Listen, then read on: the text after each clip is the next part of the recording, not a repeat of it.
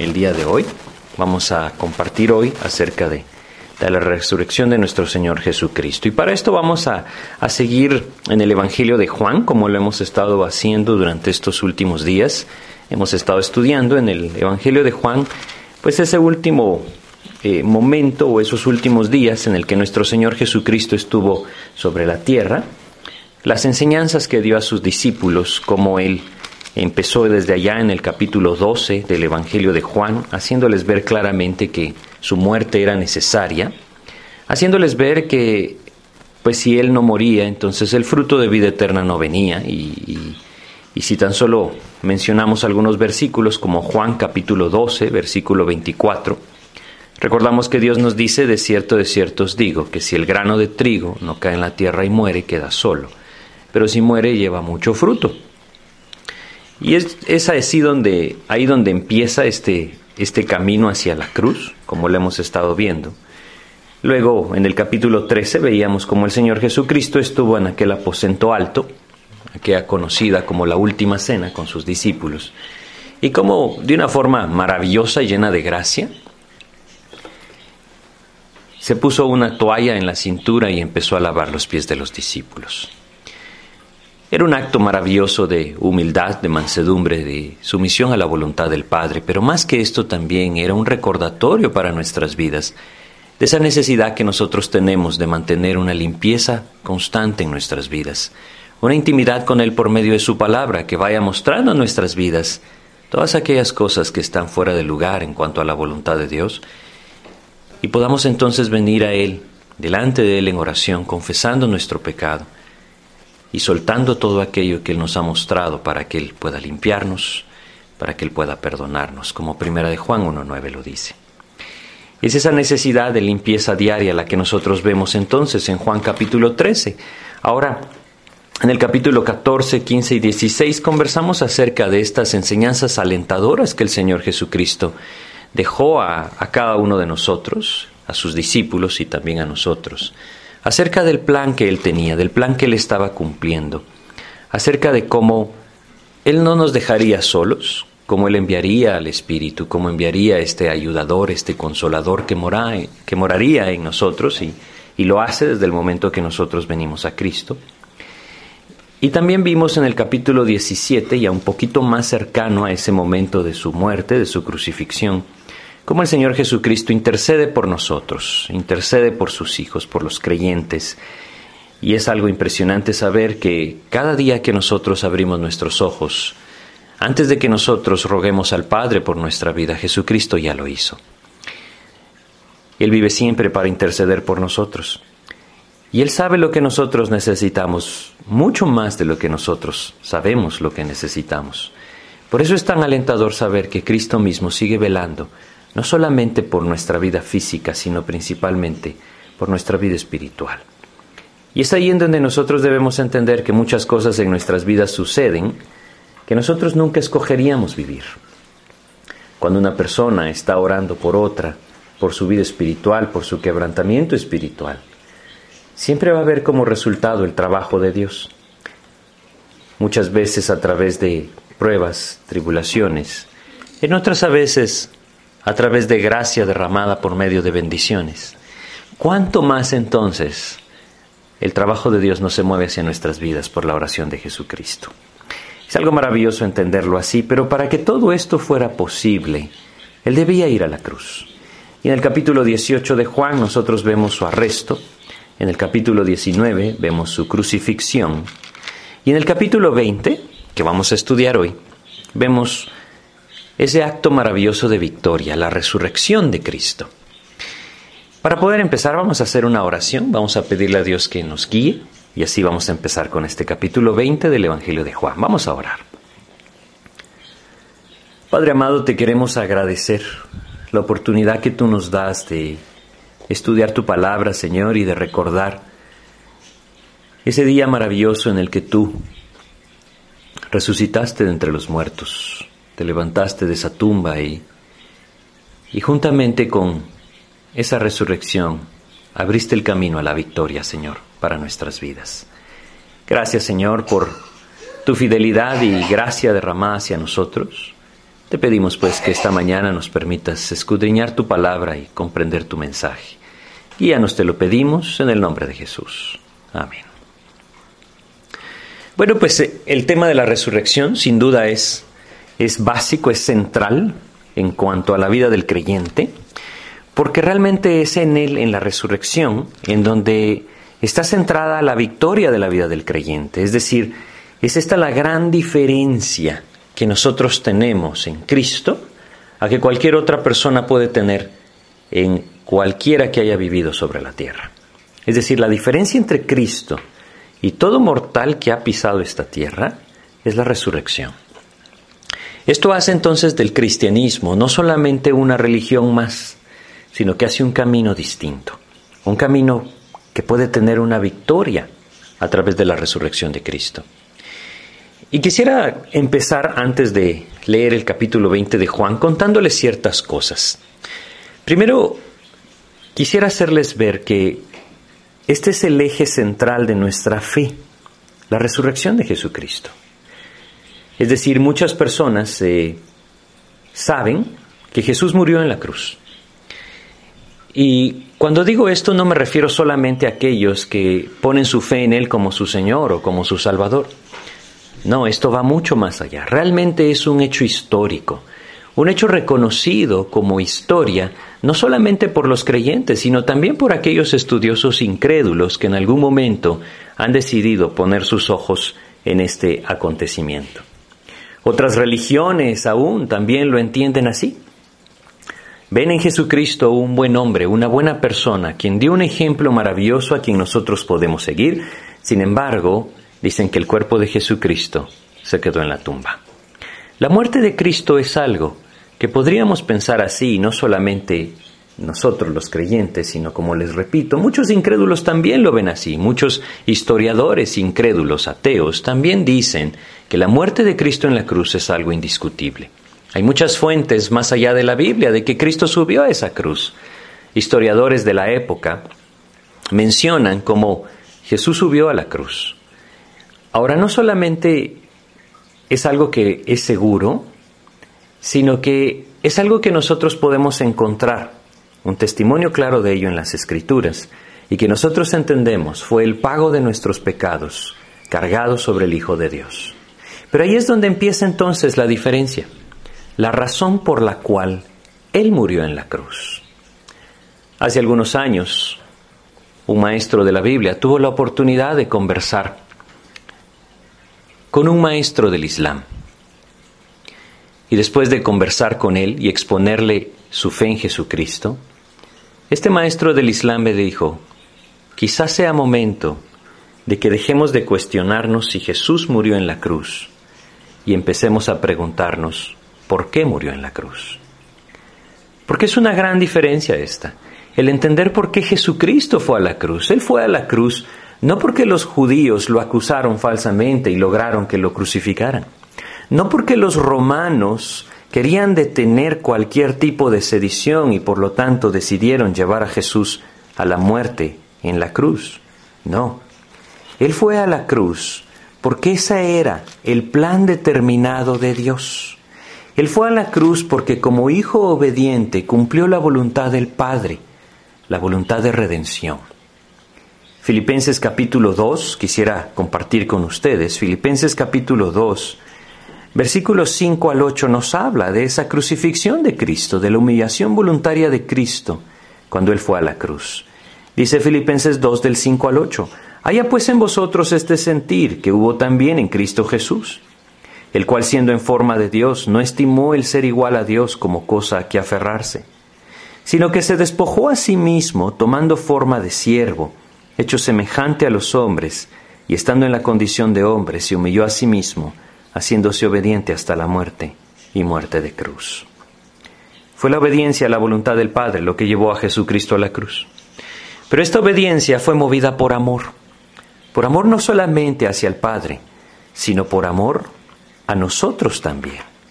Un amor maravilloso que da su vida a cambio de la nuestra, que dio su vida a cambio de la nuestra. Juan capítulo 15, vamos a Juan capítulo 15 y vamos a leer en el versículo 13. Juan capítulo 15, versículo 13 dice, Nadie tiene mayor amor que este, que uno ponga su vida por sus amigos. Yo creo que no es difícil comprenderlo. La mayor muestra de amor es dar la vida a cambio de aquel a quien nosotros amamos o decimos amar. Hay muchas cosas que nosotros podemos decir a las personas alrededor nuestras para expresarles nuestro amor, pero un acto como este simplemente es indiscutible. Y yo quisiera hoy que meditáramos sobre ese amor que Dios nos tiene. ¿Estamos respondiendo nosotros hacia ese amor que Cristo manifestó? ¿Está nuestra vida orientada a seguir a aquel que nos amó de tal manera que dio su vida en la cruz? ¿O simplemente hemos hecho caso omiso de ese amor manifestado por Jesucristo y no prestándole atención al amor que Él manifestó al ir a la cruz, tenemos una vida independiente de Dios, siguiendo el mundo, siguiendo sus deseos, siguiendo todo aquello que aparentemente puede satisfacer mi corazón. Y es que nosotros debemos entender aquí esa distancia que existe entre el amor al mundo y el amor a Cristo. El apóstol Juan es maravilloso en cómo el Espíritu de Dios le guió a escribir, pero el apóstol Juan escribe con contrastes. Para el iluso hay tinieblas. Y yo quisiera compartir con ustedes nuevamente Primera de Juan, la primera epístola del apóstol Juan, capítulo 2, versículo 15. Dice lo siguiente, Primera de Juan 2.15, no améis al mundo, ni las cosas que están en el mundo. Y entonces añade, si alguno ama al mundo, el amor del Padre no está en él. Estamos manifestando ese amor hacia el Padre, ese amor hacia Cristo, porque entendemos cuánto nos ha amado, o, en contraste a esto, contrario a esto, estamos manifestando amor hacia el mundo. ¿Saben? Aquí es donde se divide entonces todos aquellos que viven una religión y aquellos que han conocido al Señor Jesucristo como aquel que les amó y dio su vida por ellos. Es el amor hacia Cristo el que debe dirigir la vida del que le sigue a Cristo. Él desea ser seguido por amor. Y el entender la crucifixión de Cristo puede llevarnos cada vez más profundo a entender ese amor de Dios. Él fue a la cruz. Es indiscutible, como les digo, que fue a la cruz. ¿Y por qué fue a la cruz? Como lo estamos compartiendo, porque nos amó. Y era la única manera que entonces nuestro pecado podía ser perdonado. Hace muchos años una persona se me acercó y me dijo, ¿por qué Jesús tuvo que sufrir todo eso que sufrió? ¿Por qué tuvo que ser azotado? ¿Por qué tuvo que ser golpeado, menospreciado? ¿Por qué tuvo que ser llevado a esa cruz? ¿Que acaso no había otra manera en la que Dios pudiera llevar a cabo su plan? La respuesta clara es no. No había otra manera. No había otra manera. ¿Por qué fue que Él padeció todo esto? Porque Él lo hizo en lugar nuestro. Porque todo lo que debía venir sobre nuestras vidas como pago por nuestra rebeldía en contra de Dios, ese es el pecado, es rebeldía en contra de Dios, fue cargado sobre sus hombros. Pero más que esto, Hebreos capítulo 9, versículo 22 nos dice lo siguiente. Hebreos 9, 22 dice, y casi todo es purificado según la ley con sangre, y sin derramamiento de sangre no se hace remisión. Dios nos enseña en el libro de Levítico que la vida de la carne en la sangre está. Y la sangre derramada es una vida derramada. Así como nuestra vida debía ser dada como pago por haber pecado, así el Señor Jesucristo derramó su vida, derramando su sangre en esa cruz. Él lo hizo por amor a nosotros. Por amor a nosotros subió a la cruz, derramó su sangre y pagó nuestra culpa, para que entonces nuestro pecado pudiera ser perdonado por medio de la fe en Él. Ese es el camino que Cristo siguió. Él se subió a esa cruz, dio su vida en lugar nuestro. Pero maravillosamente su cuerpo no quedó ahí. El haber quedado su cuerpo ahí hubiera sido simplemente seguir el destino de todo mortal que ha pisado la tierra. Y nuestra esperanza no estaría o no podría estar puesta en Cristo si no se hubiera manifestado su victoria. La resurrección de Cristo es la manifestación de su victoria. Al resucitar de entre los muertos, Él estaba mostrando que Él había tenido victoria sobre el pecado y sobre la muerte. Y es aquí en donde el camino entonces se vuelve uno y solo uno. Muchas personas han seguido a buenos hombres que han dado un ejemplo, según ellos, para vivir vidas buenas. Pero solo uno resucitó de entre los muertos para dar victoria sobre el pecado y sobre la muerte. Ese es Jesucristo. Es por eso que el apóstol Pablo en 1 Corintios 15 nos dice lo vital que es la, la resurrección de Cristo. 1 Corintios capítulo 15. Vamos a leer acá. 1 Corintios capítulo 15. Vamos a leer versículo 16. Él está hablando de la suposición de que Cristo no hubiera resucitado. Dice 1 Corintios 15 desde el versículo 16 dice, porque si los muertos no resucitan, tampoco Cristo resucitó. Y si Cristo no resucitó, vuestra fe es vana, aún estáis en vuestros pecados. Entonces también los que durmieron en Cristo perecieron. Si en esta vida solamente esperamos en Cristo, somos los más dignos de conmiseración de todos los hombres. Lo que él está diciendo es lo siguiente, si nuestra fe está puesta en un hombre que su vida terminó, es decir, que murió, y ahí quedó su vida, ahí quedó su cuerpo, hasta ahí llegó su poder, entonces, como él dice en el 19, somos los más dignos de conmiseración de todos los hombres. ¿Por qué? Porque nuestros pecados siguen sobre nosotros. El versículo 20 marca la gran diferencia. Yo quisiera solamente recordarles algo. Hay muchas religiones hoy en día. Muchas personas siguen a otros hombres. Pero es interesante recordar tan solo algo. Saben ustedes, por toda la India y por toda la China, según algunos estudiosos, están regados los restos de Buda, aquel hombre que decía tener el camino hacia la plena felicidad y satisfacción. Aquel hombre que decía haber encontrado el sentido de la vida humana quedó en una tumba y sus restos todavía lo pueden visitar aquellos que son seguidores de él. Mahoma el profeta del Islam, hay una gran mezquita construida para guardar sus restos. También pueden visitarlos aquellos que son seguidores de él. Sus restos están en la tumba. Esa es la gran diferencia. Como Dios nos enseña aquí en 1 Corintios 15, aquel que pone su fe en alguien que no resucita de entre los muertos es el más digno de conmiseración. ¿Por qué? Porque si los muertos no resucitan, como dice él, la suposición, aún estáis en vuestros pecados. Solo hay uno que tuvo victoria. Solo hay uno que se levantó. Solo hay uno del que nadie puede decir, aquí están sus restos. Solo hay uno que tuvo victoria sobre el pecado y puede ser nuestra a través de la fe en él. 1 Corintios 15, 20 dice el contraste, mas ahora Cristo ha resucitado de los muertos, primicias de los que durmieron es hecho. Él resucitó. Y al haber resucitado, Él manifestó quién era Él. Al haber resucitado, fue claro el testimonio de que su victoria sobre el pecado, su victoria sobre la muerte, era segura. Era algo que sucedió, era algo que nosotros entonces podíamos apropiar por medio de la fe en Él. Romanos capítulo 1, Romanos capítulo 1, vamos a leer el versículo 3 y 4. Romanos capítulo 1, versículos 3 y 4 nos dice lo siguiente acerca de su Hijo, nuestro Señor Jesucristo, que era del linaje de David según la carne, que fue declarado Hijo de Dios con poder, según el Espíritu de Santidad, por la resurrección de entre los muertos.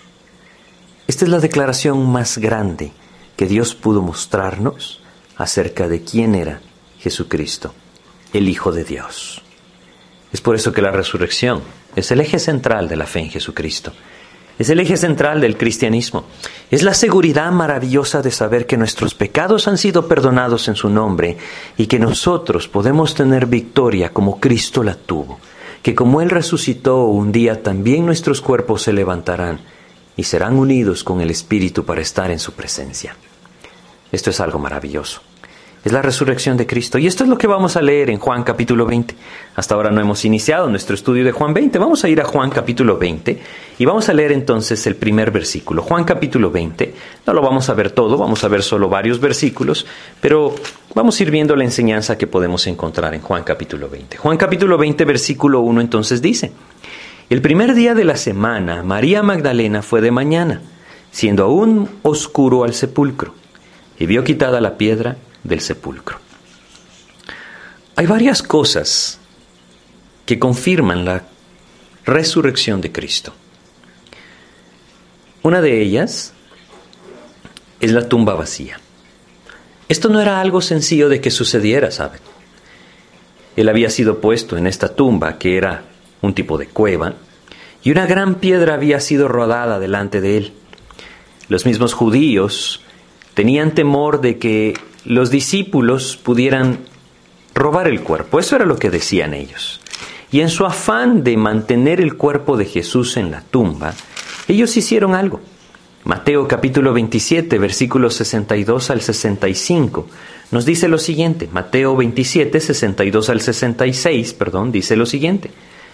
Al día siguiente, que es después de la preparación, se reunieron los principales sacerdotes y los fariseos ante Pilato, diciendo, Señor, nos acordamos que aquel engañador dijo, viviendo aún, después de tres días resucitaré.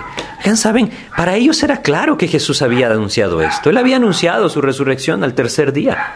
Y entonces dice, el versículo 64, manda pues que se asegure el sepulcro hasta el tercer día, no sea que vengan sus discípulos de noche y lo hurten y digan al pueblo, resucitó de entre los muertos, y será el postrer error peor que el primero. Y Pilato les dijo, ahí tenéis una guardia, id, aseguradlo como sabéis.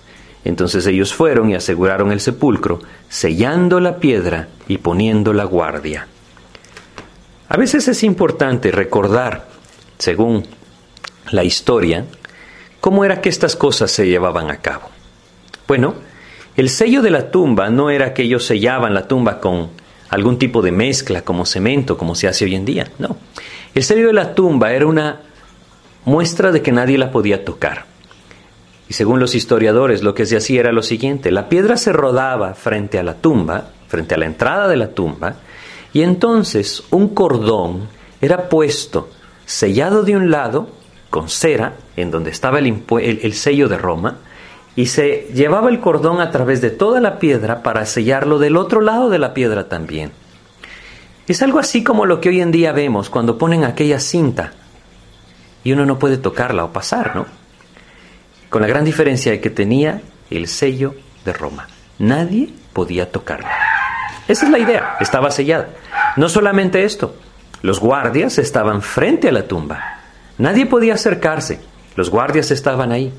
Ellos no se podrían haber atrevido en tocar la tumba por el sello romano que tenía. Esto significaría la muerte de los guardias y nadie podría acercarse, porque el acercarse y quitar la, piedra o sacar el cuerpo también significaría la muerte de los guardias. Es decir, simplemente era imposible que alguien entrara a esa tumba y sacara el cuerpo.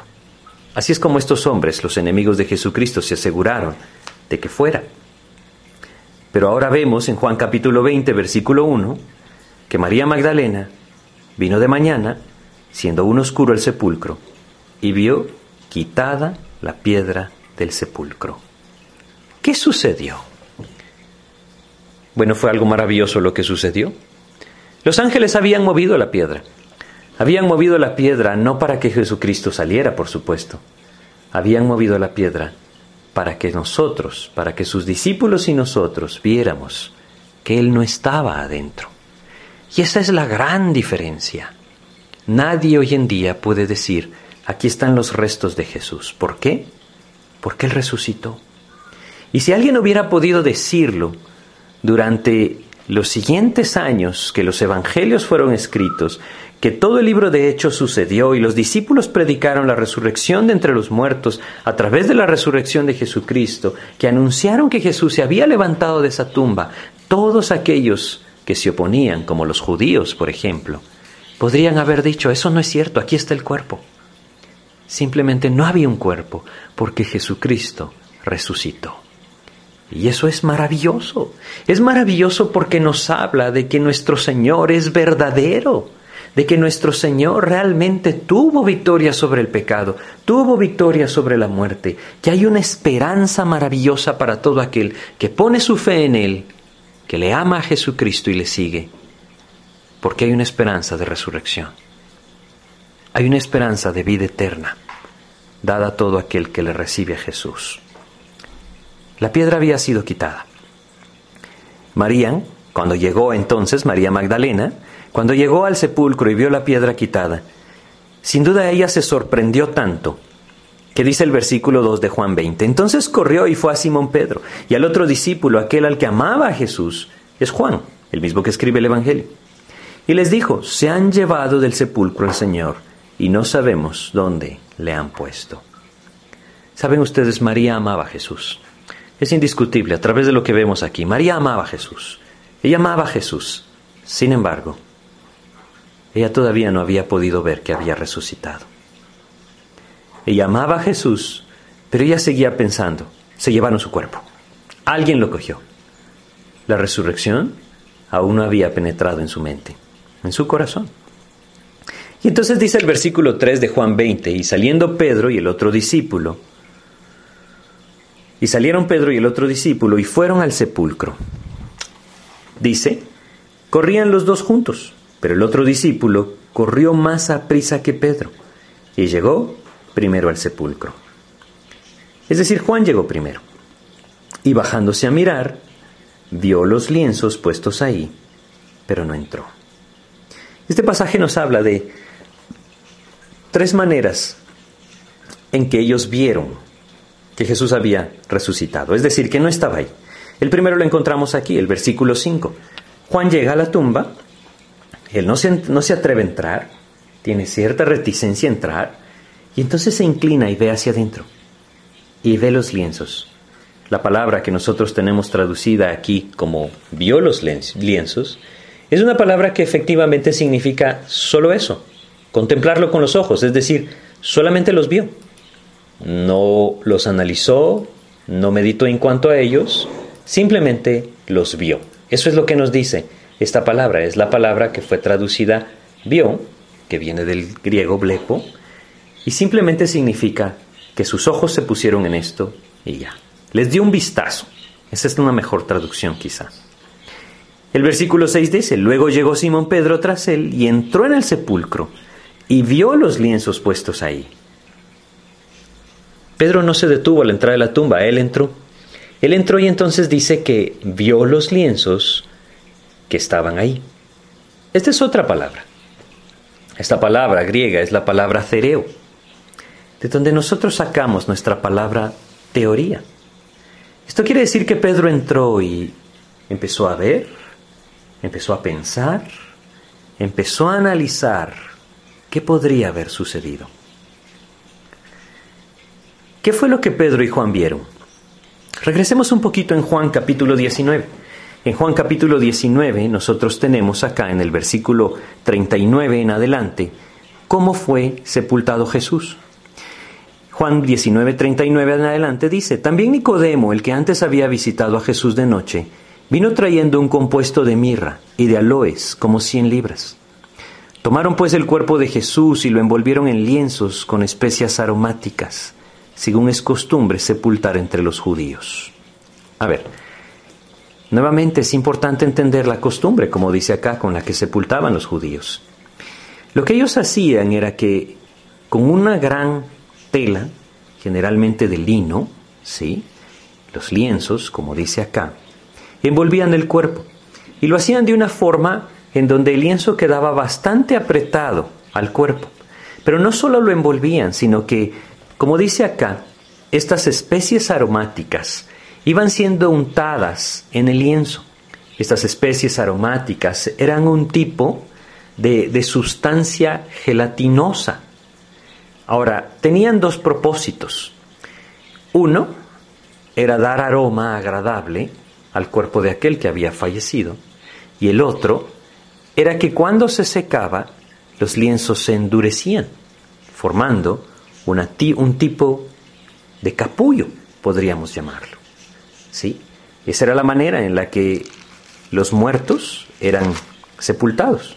Si nosotros regresamos a Juan capítulo 11, recuerdan aquel pasaje en donde Jesús separa a la tumba de aquel que había muerto, Lázaro, vemos algo que nos, nos, hace entender esto quizá mejor. Juan capítulo 11, versículos 43 y 44 dice lo siguiente.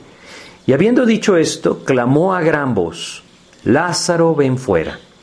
Y el que había muerto salió, atadas las manos y los pies con vendas, y el rostro envuelto en un sudario. Él no se pudo quitar esto. ¿Por qué no se lo pudo quitar? Él tenía cuatro días de haber muerto.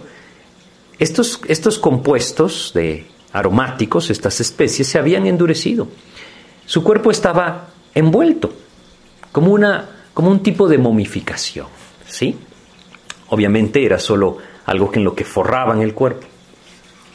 Pero eso es lo que entonces Pedro y Juan vieron. Cuando ellos llegan a la tumba, lo que ellos encuentran es un tipo de capullo donde Jesús había estado envuelto. Es por eso que Pedro entra y empieza a formular su teoría. Él empieza a contemplar esto y dice, ¿cómo salió el cuerpo de ahí? Las vendas aún están firmes. Aún está el envoltorio puesto ahí. ¿Sí? Los lienzos estaban puestos ahí. El versículo 7 de Juan 20 nos sigue diciendo, y el sudario que había estado sobre la cabeza de Jesús, no puesto con los lienzos, sino enrollado en un lugar aparte. Es decir, la palabra enrollado quiere decir doblado. Eso es lo que quiere decir. Es decir, el cuerpo de Jesús no necesitó que le quitaran las vendas y el sudario. Él los atravesó. Y esto es lo que Pedro está contemplando, diciendo, nadie se llevó el cuerpo. ¿Cómo pudieron haberse llevado el cuerpo y haber dejado aquí los lienzos? ¿Cómo pudieron haberlo desenvuelto, sacado del envoltorio, sin haber quitado los lienzos, sin haberles quitado la forma?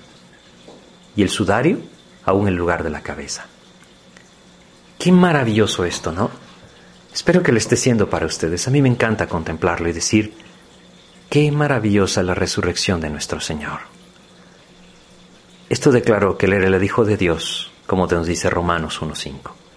1.4, perdón. Hijo de Dios con poder, por medio de la resurrección de entre los muertos. Así fue declarado Jesucristo. Entonces Pedro está allí y él está pensando, ¿qué ha sucedido? Versículo 8. Vamos a Juan 8, perdón, a Juan 20, versículo 8. Dice lo siguiente. Dice acá, en Juan, capítulo 20, versículo 8.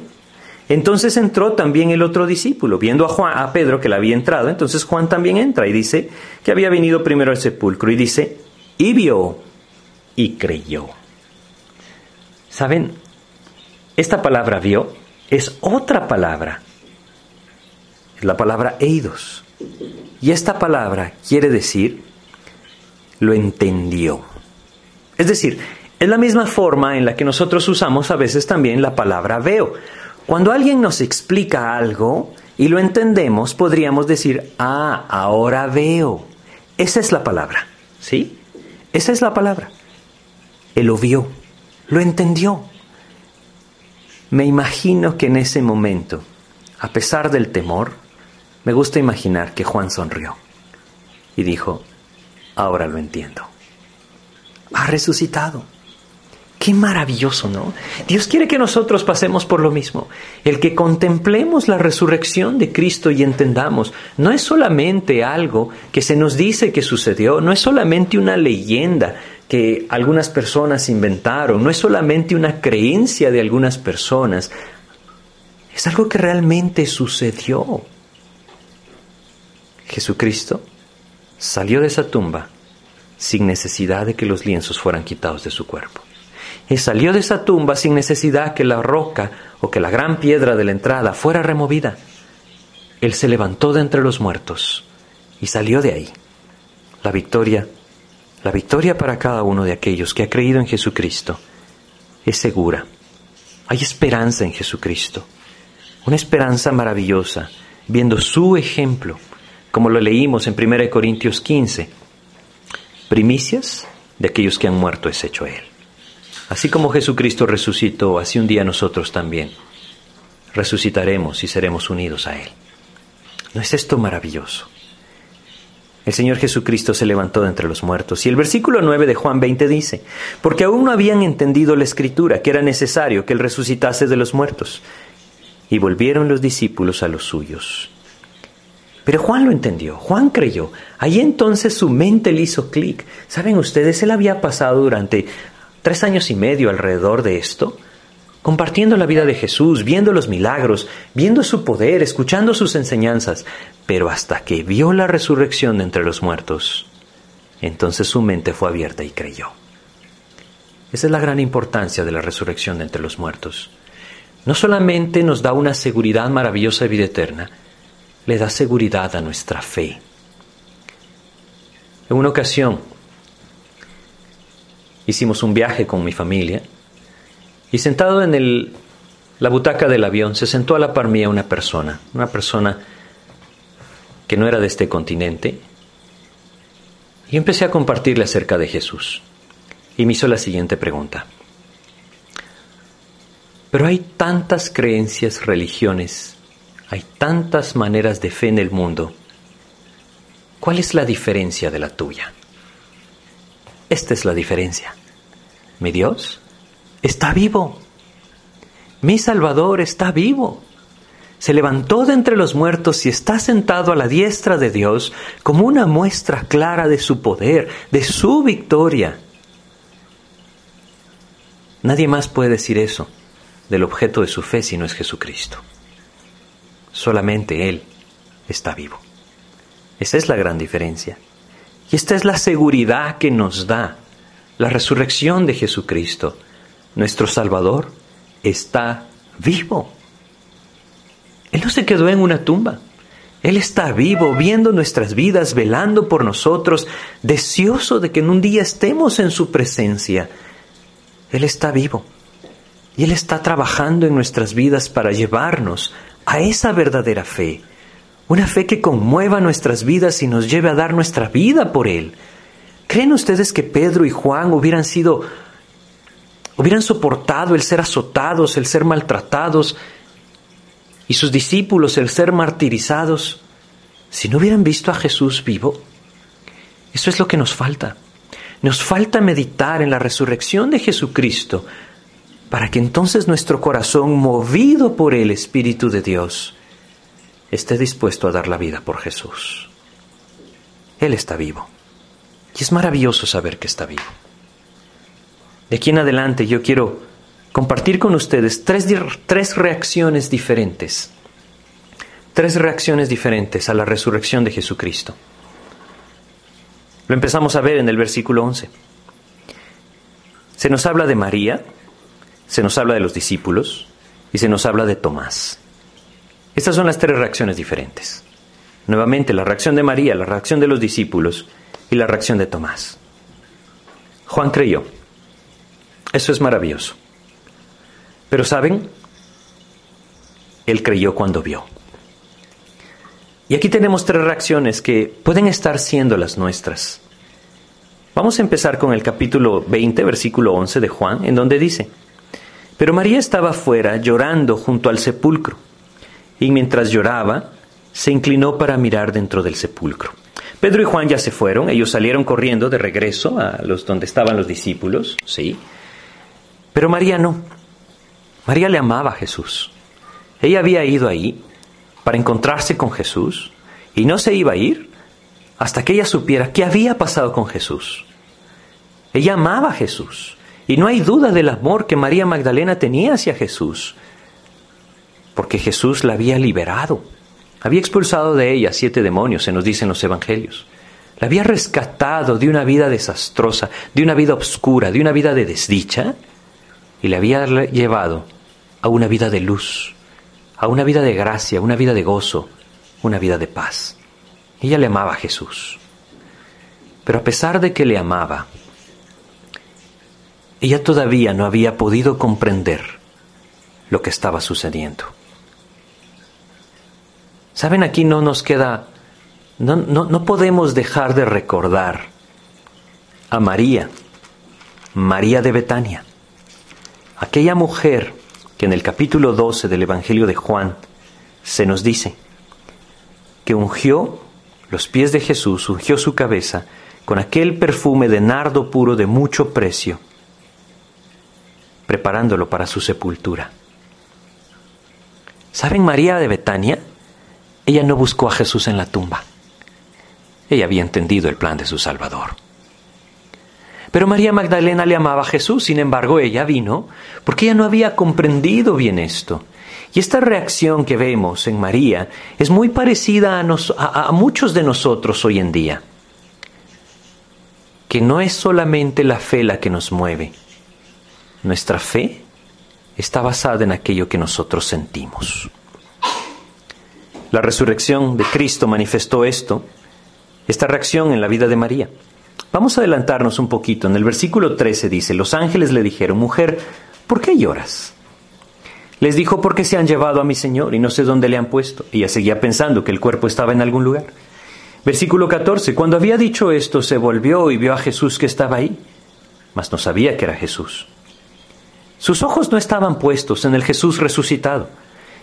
Ella todavía no había coincidido que alguien vivo era Jesucristo. Y seguía esperando un cuerpo, un cuerpo sin vida. Y entonces en el versículo 15 dice, Jesús le dijo, mujer, ¿por qué lloras?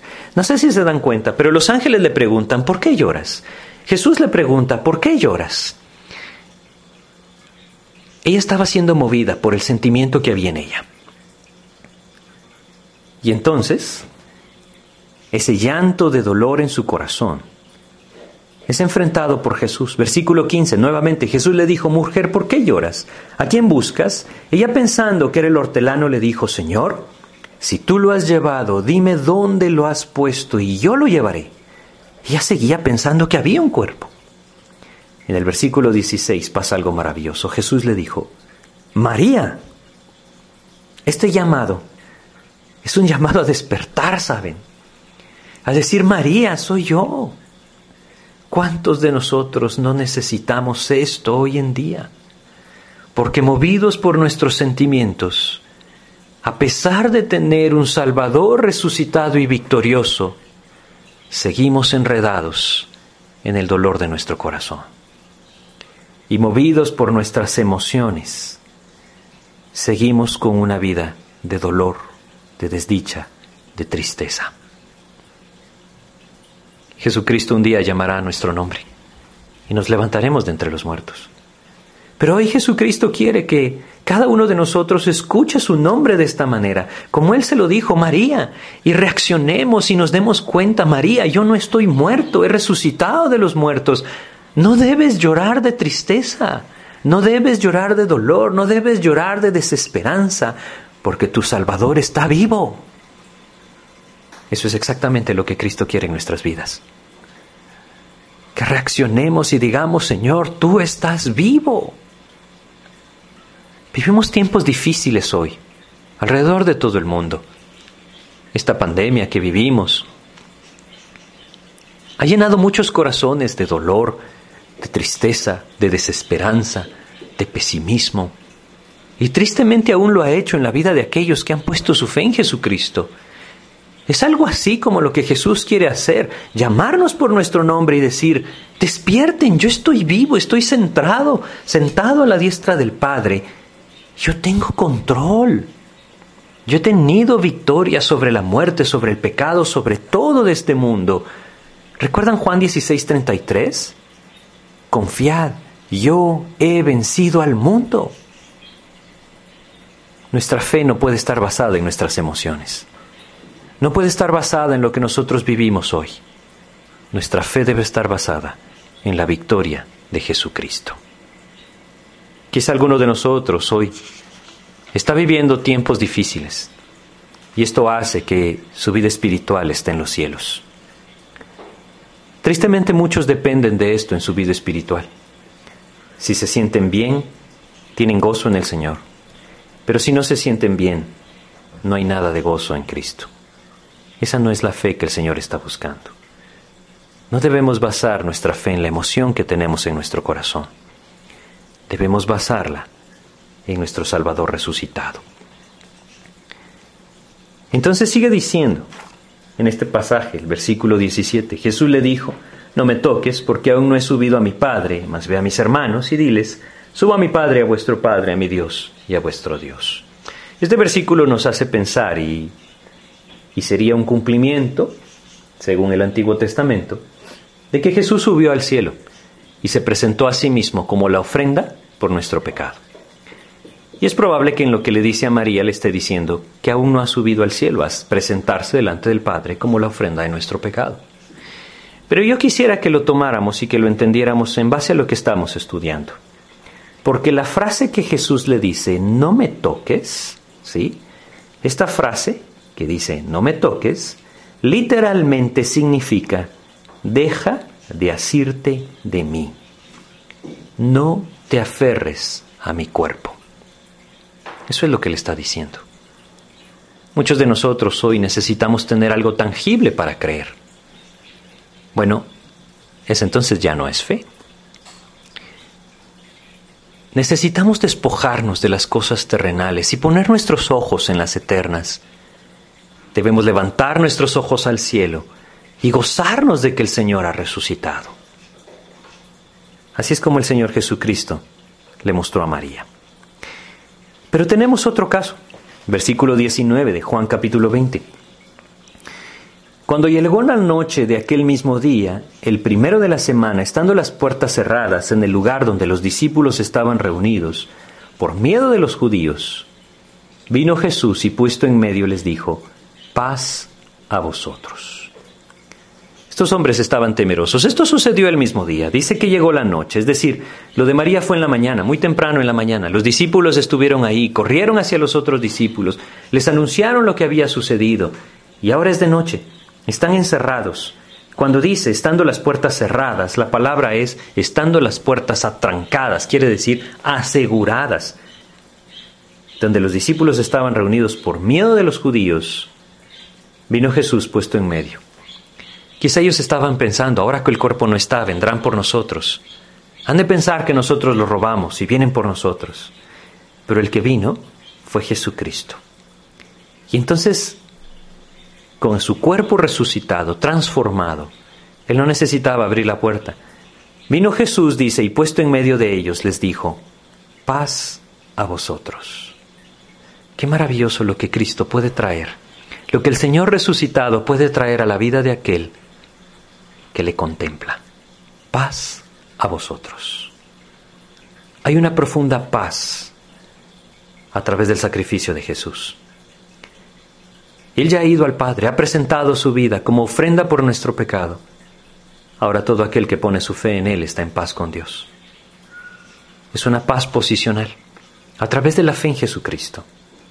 Y cuando les hubo dicho esto, dice el versículo 20, y cuando les hubo dicho esto, le mostró las manos y el costado, y los discípulos se regocijaron viendo al Señor.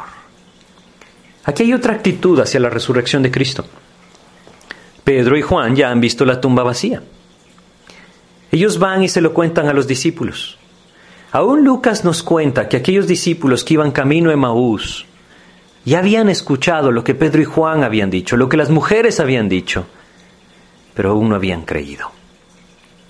Aquí encontramos aquella actitud que nos dice, como lo leemos en el versículo 20, ¿sí? Ver es creer. Esa es la actitud. Viendo al Señor, se gozaron. ¿Por qué no se pudieron gozar al ver la tumba vacía? ¿Por qué no se pudieron gozar al escuchar lo que las mujeres decían? ¿Por qué no se pudieron gozar al escuchar lo que María Magdalena decía? ¿Por qué pudieron gozarse solo hasta que vieron? Muchos de nosotros vivimos así. Y tristemente hoy en día la predicación del Evangelio está invitando a las personas equivocadamente a ver antes de creer. Es ahí en donde encaja toda esta equivocación, toda esta falsa enseñanza sobre ver la bendición de Dios económicamente, materialmente, y convencerse de que Él es verdadero. Eso no tiene sentido. Su palabra nos da testimonio de quién es Él. La resurrección nos da testimonio de quién es Él. ¿Acaso necesitamos ver que Dios haga algo hacia nuestras vidas, que Dios nos dé algo, que Dios nos conceda algo, que Dios se manifieste de alguna forma sobrenatural a nuestras vidas para creer? Ellos se regocijaron, sí, se regocijaron. Y fue maravilloso que se regocijaran, pero se regocijaron hasta que vieron al Señor. Dios quiere que nosotros vivamos por fe y no por vista. Dios quiere llevarnos a vivir en esa paz, sabiendo que el Señor ha resucitado, sabiendo que un día le veremos, sí, efectivamente un día le veremos. Pero ¿por qué gozarnos hasta que le veamos? Cuando podemos gozarnos hoy de saber, de apropiar por fe que Él está vivo, que está velando por nuestras vidas, que nuestro Salvador ha tenido victoria y que la victoria también es nuestra. Hoy podemos gozarnos de Cristo, gozarnos de saber que todas aquellas cosas que suceden en nuestras vidas están siendo dirigidas, gobernadas por el Señor, que como Él mismo lo dijo, ni un pajarillo cae a tierra sin que lo procure, sin que lo haga, sin que lo haga. Así podríamos nosotros gozarnos. Esta situación que vivimos hoy en día no está fuera de control de las manos de Dios. Todo lo contrario. Él lo trajo en el momento perfecto de la vida de cada uno de nosotros para que volviéramos nuestro rostro a Cristo. Y ahora nos recuerda, Él está vivo. No esperemos ver para creer. Aprendamos a gozarnos por medio de la intimidad con Cristo, por medio de su palabra, en el poder del Espíritu de Dios, solamente por la fe.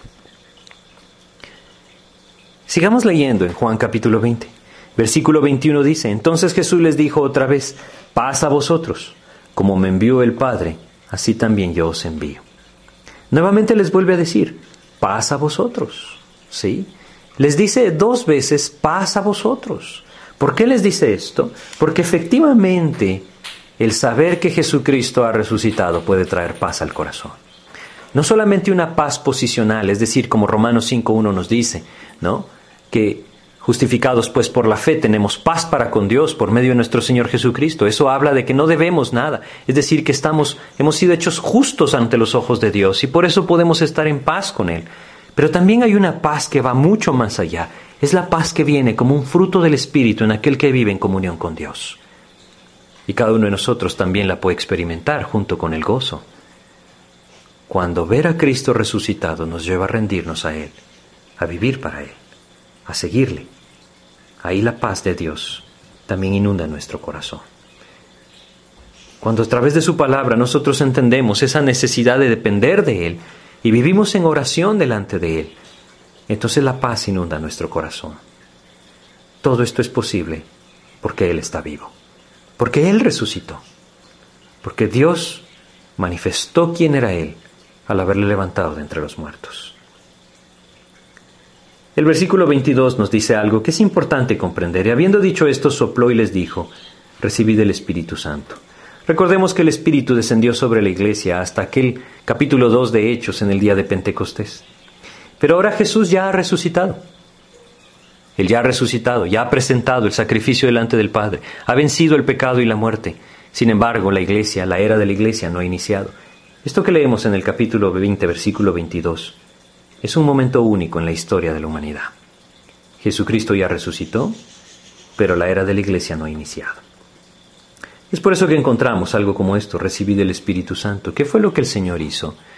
Bueno, lo que dice acá, Dios puso en ellos, Dios les dio de esta manera su Espíritu, para que ellos pudieran mantenerse firmes hasta el día en que el Espíritu de Dios descendiera sobre la iglesia en el día de Pentecostés. Esto no quiere decir que ellos se adelantaron a la iglesia.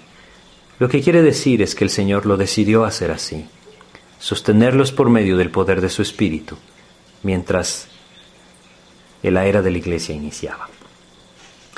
Y luego el versículo 23, es importante entenderlo también. A quienes remitiereis los pecados les son remitidos y a quienes se los retuviereis les son retenidos. El único que puede perdonar pecados es Dios. Esto nos habla de la necesidad de llevar el mensaje de salvación. Pero bueno, Hemos visto dos reacciones, veamos la tercera. Ahora veamos a Tomás. La primera que vimos fue la de María, y fue una fe que se movía por las emociones.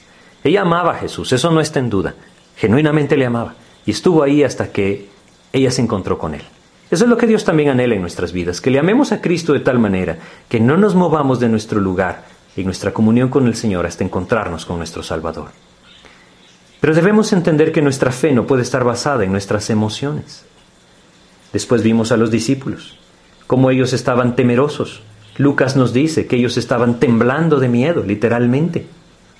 Y aquí en Juan leemos que estaban temerosos por, por miedo a los judíos. Y cuando le vieron, se regocijaron. El miedo se acabó, pero se acabó hasta que le vieron. Ahora vemos a Tomás, capítulo 20, versículo 24 de Juan. Pero Tomás, uno de los doce, llamado Dídimo, no estaba con ellos cuando Jesús vino. Le dijeron pues los otros discípulos, al Señor hemos visto. Él les dijo, si no viera en sus manos la señal de los clavos, y metiere mi dedo en el lugar de los clavos, y metiere mi mano en su costado, no creeré. Este hombre dice, si yo no lo puedo comprobar, entonces yo no lo puedo creer. Tomás quizá representa a aquellos racionalistas de nuestra época, ¿no? Yo conocí muchos en la universidad. Recuerdo muy claramente un catedrático que al hablarle de Cristo me dijo, te aconsejo que no creas en nada que no puedas comprobar en el laboratorio. Bueno, era un profesor de ingeniería química. Muchos tristemente están así hoy en día. Yo no puedo creer aquello que no puedo comprobar. Yo no puedo poner mi fe en algo que yo no puedo palpar, de algo que yo no me puedo asegurar. Saben, por supuesto que esto incluye a muchos incrédulos hoy en día, pero tristemente muchos creyentes también están siendo gobernados por el mismo pensamiento. Si no, veamos entonces la preocupación y afán que una situación como la que vivimos produce en el corazón de muchos creyentes. Dios nos ha dado promesas maravillosas, promesas como la que Él nos dijo claramente, que Él sabe la necesidad que sus hijos tienen. Que pongamos nuestros ojos en Él, en su palabra, Él se ocupará de lo demás pero a veces queremos comprobarlo. Y hasta que no tenemos cierto indicio de comprobación, entonces no nos podemos gozar en la victoria de Cristo. Espero que me comprendan. Unos, como María Magdalena, se mueven en su fe por sus emociones. Y si no se sienten bien o no se sienten a gusto o no se sienten contentos con lo que están viviendo, entonces no pueden poner su fe claramente en Cristo y no se pueden gozar en la resurrección de Jesús. Otros como el resto de los discípulos del versículo 19. Viven temerosos, asustados, se sienten perseguidos y ese temor no se va si no ven que el Señor hace algo. Su fe está siendo movida por lo que ven. Otros como Tomás aún van más allá y dicen yo no puedo creer en aquello que no pueda comprobar. En una ocasión una persona hablándole acerca de cómo Dios ha prometido sustentar la vida de sus hijos y Él es fiel, recibí la siguiente respuesta. Yo no puedo creer eso. ¿Acaso voy a comerme las hojas de la Biblia? Así es como muchos lo dicen hoy en día. Así es como muchos piensan. Y puede ser que alguno de nosotros, habiendo puesto nuestra fe en Jesucristo, se esté viendo arrastrado hacia esto por la situación que estemos viviendo. No podemos olvidar, nuestro Señor resucitó. Él ha obtenido la victoria. La victoria no solamente sobre el pecado, sobre la muerte, sobre el mundo entero. Él ha obtenido victoria por nosotros y cada uno de nosotros que se aferra a Él y vive con Él y le busca en su palabra y se llena de Él y vive en intimidad con Él, permaneciendo en Él, puede gozarse de esa victoria que el Señor ha tenido, porque Jesús ha resucitado. Él está vivo, está vivo y está velando por nosotros. Cuando el Señor Jesucristo apareció a Tomás, le dijo en el versículo 29, ocho días pasaron, por cierto. Dice el versículo 29, Jesús le dijo, porque me has visto, Tomás, creíste. Aquí está la, la afirmación de Cristo, lo que Él anhela, lo que es su voluntad. Bienaventurados los que no vieron y creyeron. Fe. ¿Recuerdan cómo dice Hebreos 11.1? Después la fe, la certeza de lo que se espera, la convicción de lo que no se ve. Hoy nosotros podemos vivir gozosos, podemos vivir confiados, podemos vivir con esa profunda paz en el corazón al poner nuestra fe en Jesucristo.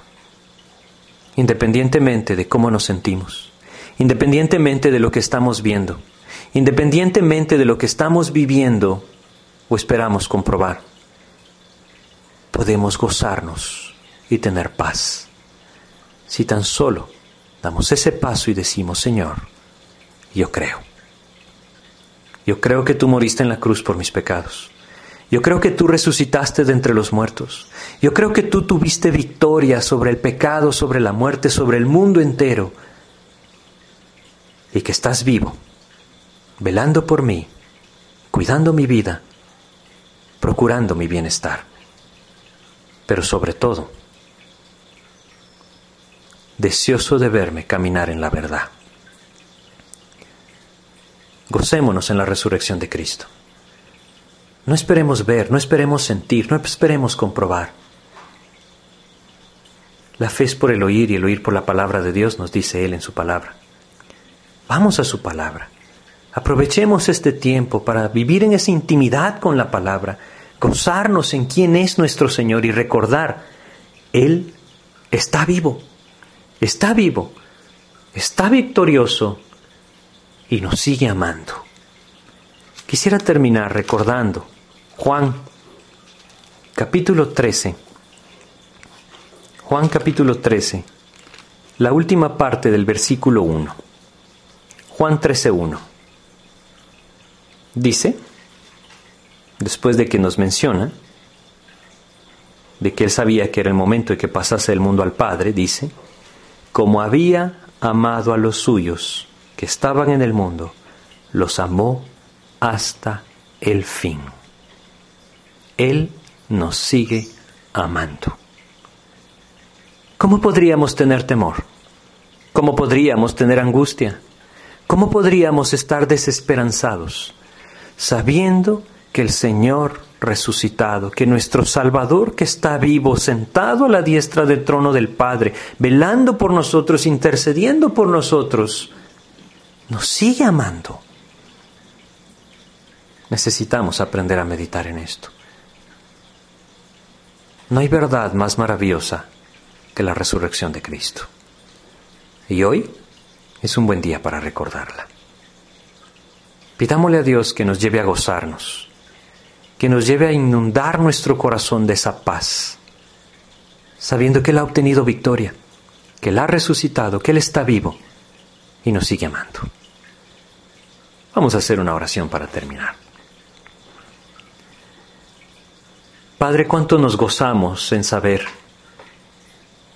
que tú venciste, Señor, que tú venciste a la muerte, que tú venciste al pecado, que esa tumba no te pudo retener. Cuánto nos gozamos en saber que el testimonio de tu resurrección es tan firme, es tan verdadero. Solo tú, Señor, nos puedes llevar a gozarnos en esto. Gracias, Padre, porque te levantaste victorioso y has ofrecido darnos esa misma victoria a través de la fe en ti. Señor, ayúdanos. Ayúdanos a poner nuestros ojos en ti y solo en ti. Y saber que te levantaste de entre los muertos para darnos victoria. Ayúdanos a apropiar esa victoria, Señor. Que tu Espíritu tome nuestras vidas y nos lleve al gozo y la paz de tu victoria, Señor. Te pedimos tu ayuda, Señor. Te pedimos tu gracia para esto. Y te rogamos, Señor, que al meditar en tu resurrección podamos gozarnos sin necesidad de ver nada, sin necesidad de sentir nada, de comprobar nada. Que el gozo esté ahí solamente por la fe en ti. Llévanos esta vida, Señor. Te agradecemos, Padre, y sobre todo te agradecemos esa seguridad maravillosa que tú nos das en tu palabra, de que hay vida y vida eterna en aquel que ha confiado en ti. Te agradecemos, Padre, te pedimos todo esto en el nombre de Jesús. Amén, Señor.